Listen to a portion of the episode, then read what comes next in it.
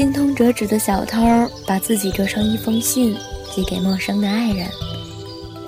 在大楼上擦玻璃的诗人，把情诗写在城市的垂直面上。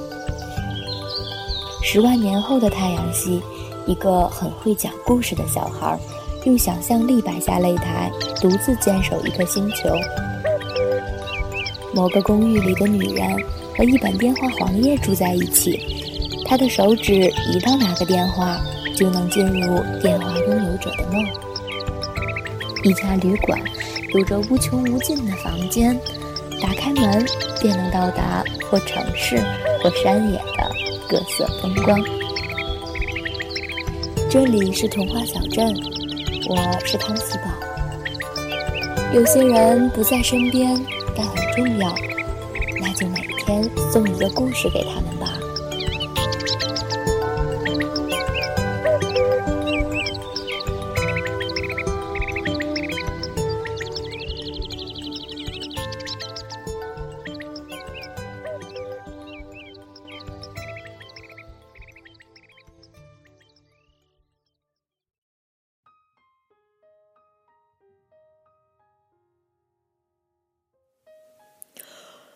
翻了个身，揉了揉惺忪的睡眼。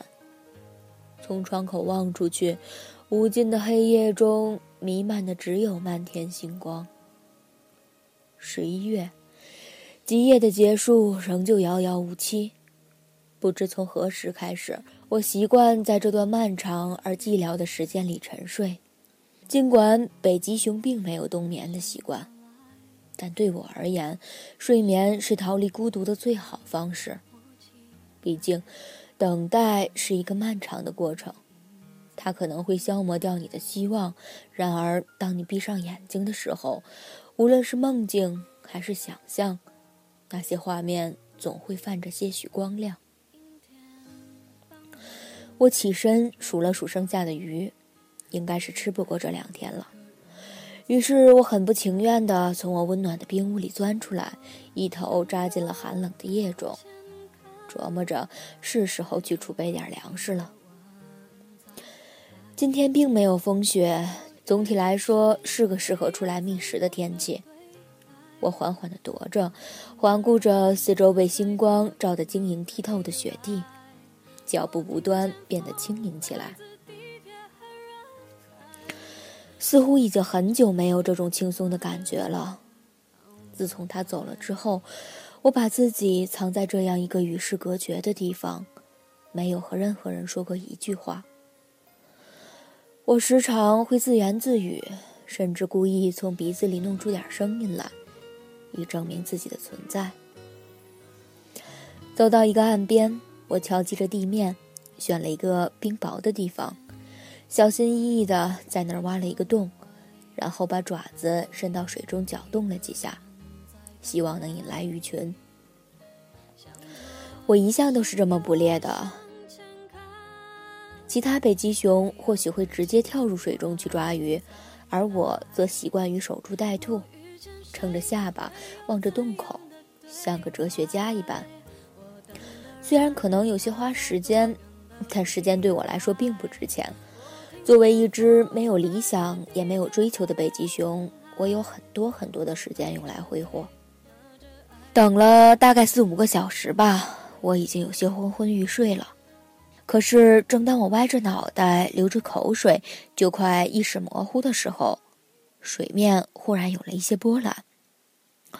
我听到声音，连忙打起精神，直起身子，眼巴巴地盯着洞口，准备来个突然袭击。说时迟，那时快，只见水面下似乎有一团黑影闪过，我一伸爪子就把它从水里给抓了出来。啊！我手里的不明物体猛地发出一声凄厉的惨叫，着实把我给吓得不轻。于是我手一滑，又把它给丢了出去。只见那团圆鼓鼓的东西咕噜噜的滚出老远，在原地打了几个转才停下来。我张大嘴巴，愣了半晌，好不容易回过神来，借着微弱的光亮定睛一看，那坨东西竟然是一只企鹅。呃，企企企企鹅！我被震得说不出话来。是，怎么了？他爬起来，拍拍身上的雪，愤愤地瞪了我一眼，听声音似乎是个姑娘。嗯，没，嗯，没，不好意思，我有些吃惊而已。吃你妈个鬼呀！你没把我吓死就不错了。呃，真对不起，我刚才抓鱼来着。抓鱼？企鹅是鱼吗？你知道“鹅”字怎么写吗？左边一个我，右边一个鸟。姐姐，我是只鸟，熊孩子。是是是，呃，错伤无辜，请您见谅。我连忙点头哈腰的给他赔不是。哦，嗯，没事了。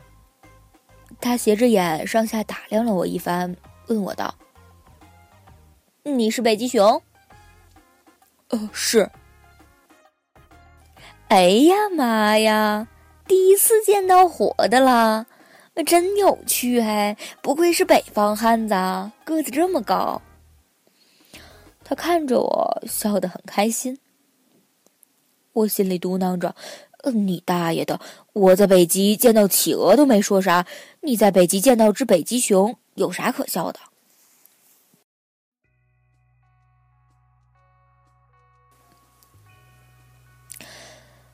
他叫米娜，来自南极，地球的最南方。我和他坐在雪地上聊了很久。他告诉我，他从遥远的南方来到这里，只为了心中一个简单的梦想。你知道吗，大熊？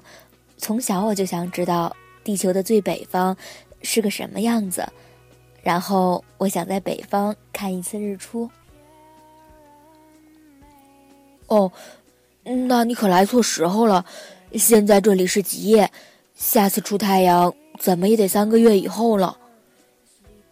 啊，那怎么办啊？要么等，要么回去呗。现在回不去啊？为啥？你怎么来的就怎么回去呗。我顺着洋流飘过来的，这个季节只适合北漂。我觉得这说法冲击了我的价值观，便掏出爪子在地上画了画，试图找出这里面的科学依据。好吧，那你只能住我那儿了。我把地上乱七八糟的箭头擦掉，缓缓对他说道：“住你那儿？我跟你很熟吗？你不会把我吃掉吧？姑娘，你这么瘦还不够塞牙缝的。”话没说完，我的肚子便很合时宜的咕咕叫了两声。尴尬的沉默了几秒后，我干咳两声，对他说：“ 不如这样吧，为了你的安全着想呢，顺便作为住在我那里的报酬，你就帮我抓鱼吧。只要我有的吃，肯定不会吃你，对不对？你呢，又有个可以安身的地方，多好啊！”他沉思了片刻，觉得有些为难，但似乎也没想出什么更好的解决方案来，因此最后还是同意了我的建议。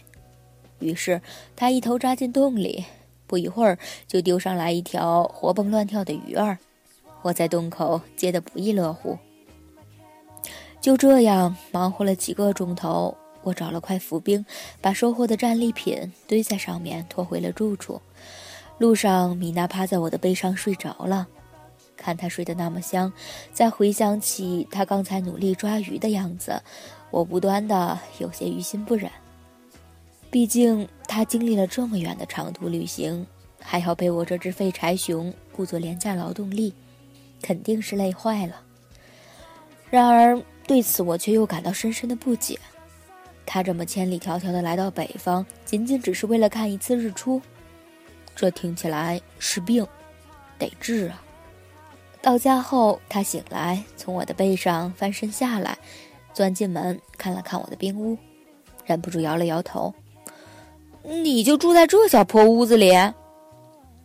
条件有限，别计较那么多嘛。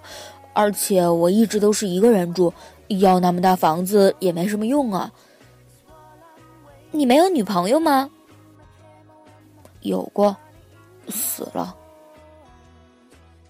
哦。”他忽然不说话了，然后过来想拍拍我的肩膀表示安慰，但因为够不着，只好戳了一下我的屁股。嗯，没事了，很久之前的事情了，呃，就不要再提了。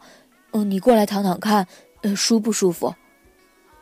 我钻进屋子里，示意他过来，然后他就四仰八叉的躺在了屋子的正中间。亲，你注意素质啊！你这样躺，让我躺哪儿啊？我尖着嗓子喊道。于是他一脸不情愿的一路滚到了墙角。我躺下后，往窗边挪了挪，对他做了个手势，示意他可以往这边再躺一点然后他又往回滚了两圈。感觉怎么样？沉默了一会儿，我问他：“还行。”虽然有点挤，但还好你庞大的身躯挡住了风，还挺暖和的。嗯，那就好。只是我担心一件事情：睡觉时你会翻身吗？我尽量不。你可别尽量，你尽量不翻，我也只能尽量不死了。嗯，麻烦你体会一下嘛。哦，好，好，好，哦，绝对不翻。说完这句话，我立刻就陷入了沉沉的睡眠中。我做了一个很长很长的梦，又是那个似曾相识的梦境。梦里，我看到了他的脸，闻到了他的气息，听到了他的呼唤，交织着冰川碎裂的声响，大地颤抖的回音。我伸手想要抓住他，却怎么也抓不到。只能看着他坠跌入黑暗的深渊之中。猛然醒来后，米娜已经不在了。我从窗口望出去，他正一个人坐在雪地上，望着天空，若有所思的模样。你醒了，睡得好吗？他看我钻出来，问我道：“刚才做噩梦了。”又梦到他了是吗？嗯，习惯了，这些年总是会做相同的梦。他是怎么？他很小心的问我。意外吧，在这地方很常见的。出去觅食的时候，冰川有时会碎裂，他就这样掉下去了。一瞬间的事情，我甚至没有来得及救他。所以你就一个人跑到这荒凉的地方来了？嗯，我想把自己隔离起来，过一段安安静静的日子。他叹了口气，然后又戳了我的屁股一下。你不必总用这种方式来安慰我，真的。我把他抱起来，放在肩膀上，笑道。他也会心一笑，然后拍了拍我的后脑勺。和米娜在一起的日子过得简单却很开心。我们每天做的最多的事情就是在一起睡觉，因为在寒冷的极夜，睡觉可以很好的减少能量的消耗，这样我们就不必经常出去捕鱼。自从有了米娜，我睡觉老实多了。再也不敢随便翻身，但她很不老实，时常睡着睡着就爬到我的肚子上，或者钻到我的胳肢窝下面。而我看到她睡觉时候的样子，也忍不住把她搂在我怀里。她像所有南方姑娘那样，有着娇小柔弱的身子，让人忍不住有保护的欲望。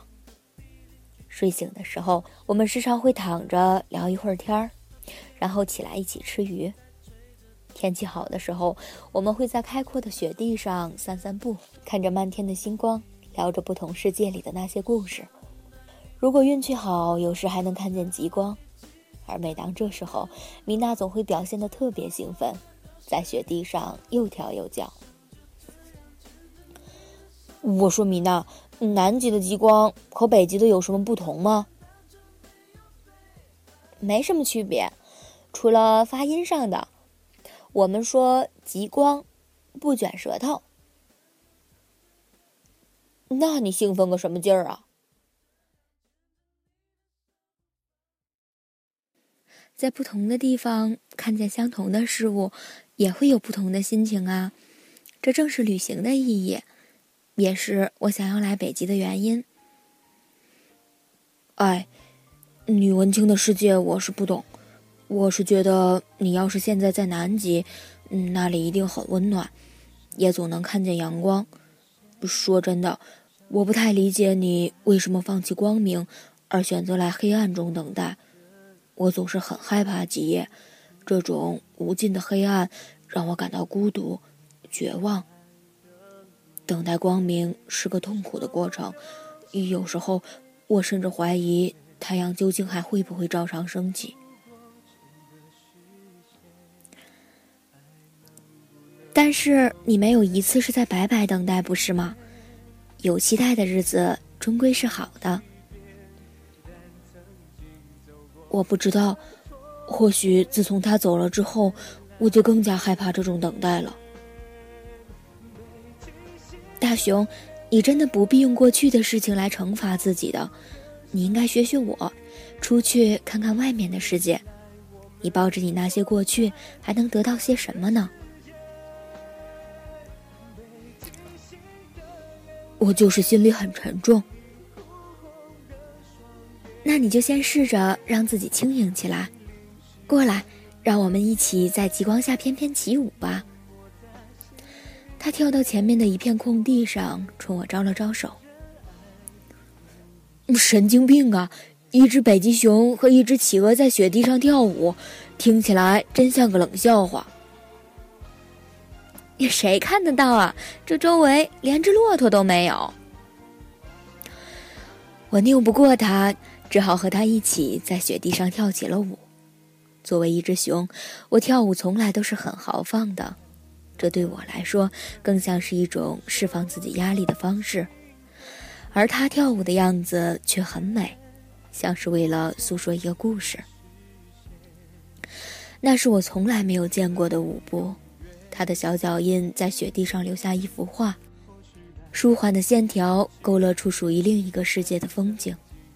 也就是在那一刻，我忽然觉得自己有些喜欢眼前这个小个子的南极姑娘。她轻盈欢快，却又像风那样捉摸不定。她总是无忧无虑，身上带着一股北极所没有的芬芳。我想，这大概就是所谓的南国气息吧。曾听有人唱起那里的歌，说起那里的故事，但对我而言，那里却一直是个神秘而遥远的地方。然而此刻，虽然我从未到过那儿，却能感受到属于那里所有的温柔。米娜是个很健谈的姑娘，她不在吃和睡的时候，嘴巴总是一刻也闲不住。她时常会嘲笑我的口音，和我探讨南极和北极之间有什么差别，还总是抱怨北极的鱼味道竟然是咸的，这是她这个南极甜鱼党所无法接受的。我虽然有时候觉得他一直唧唧歪歪也挺烦的，但无论如何，总比我之前那些只能和自己说话的日子要来的舒服多了。毕竟，熊也是需要交流的动物。我不得不说，米娜的新鲜气息确实缓解了我很久以来的抑郁和苦闷，让我感到其实生活并没有想象中那么糟糕。这天外面刮起了暴风雪，我挖了点冰块，把门堵得严严实实的，屋子里顿时陷入了完全的黑暗之中。我摸索着找了个靠墙的地方坐下来，然后把米娜放在自己的腿上。你以前遇到暴风雪是怎么过的？一个人待在小黑屋里，大概会很害怕吧？米娜问我。习惯了就好了，嗯，就是闷得慌。你们在南极遇到暴风雪怎么过？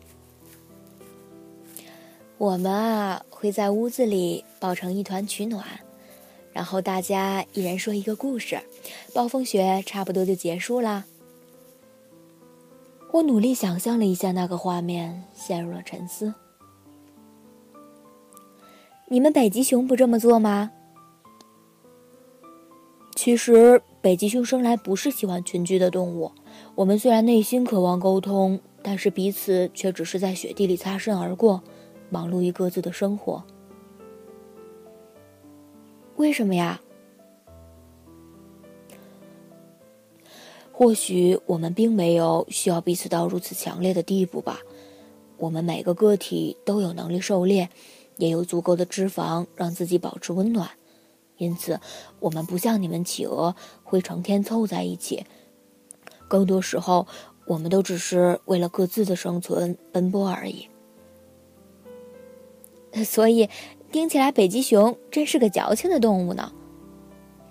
你少来了，你根本不懂作为一只北极熊的脆弱。不过，我的确挺羡慕你们那种生活的。但其实，作为企鹅，我们也有自己的苦恼。群居生活虽然听起来热闹又有趣，但是成天和一群跟你长得一模一样的东西待在一起，做一样的事情，难免也会找不到自己的存在啊。怎么说？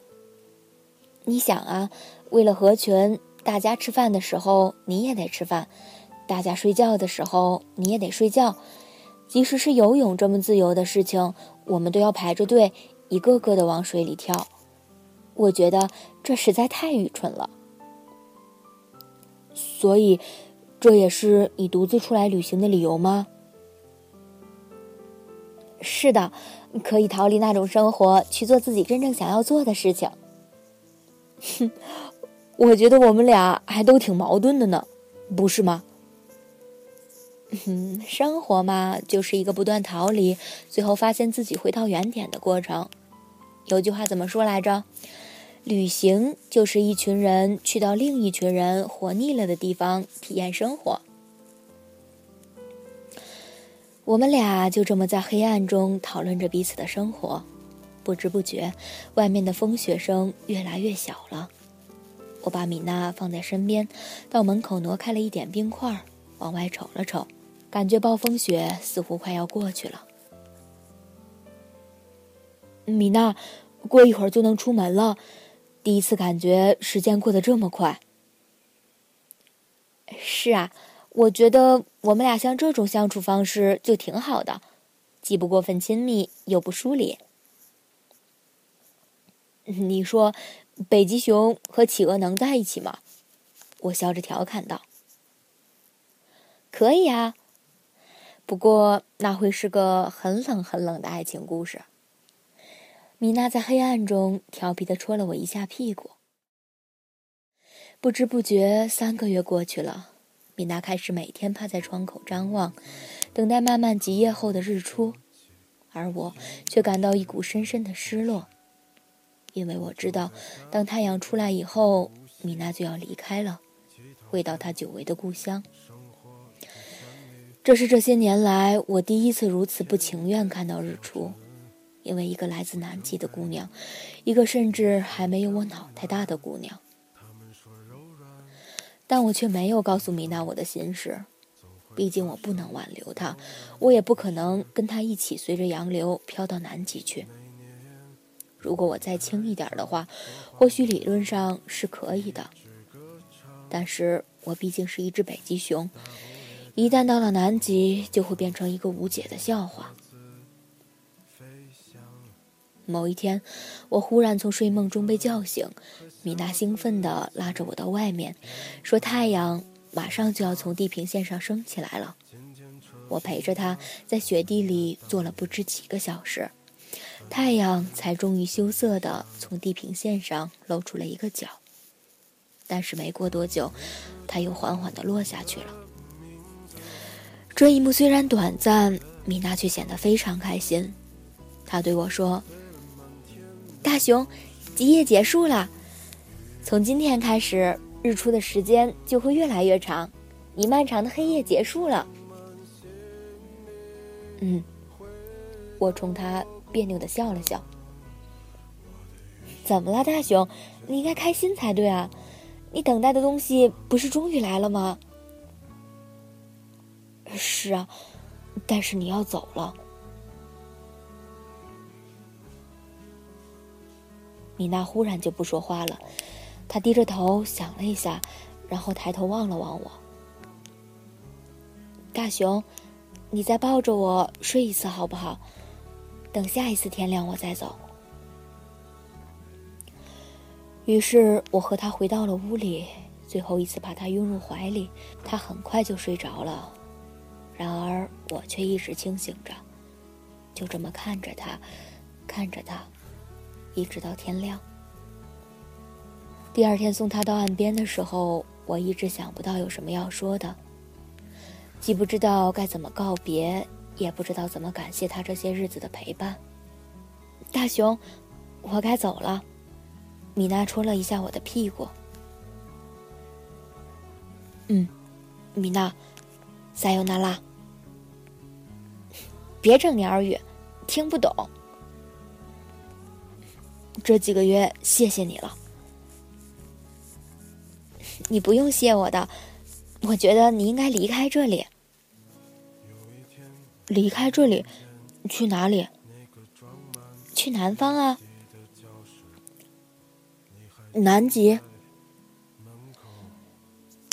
你不必去那么远的地方，你只要再往南走走就好了。你既然害怕极夜，越往南的地方极夜就越短，不是吗？你是时候和这里说再见了，这里太沉重，太荒凉了，而且你又喜欢用意念来抓鱼，我觉得你早晚会饿死的。好吧，我会的。嗯，那我们还会再见面吗？如果你愿意一直往南走的话，我会在世界的最南方等你。但我如何知道哪里才是南方呢？既然你已经在世界的最北方，那么无论未来你朝哪个方向走，都注定是南方。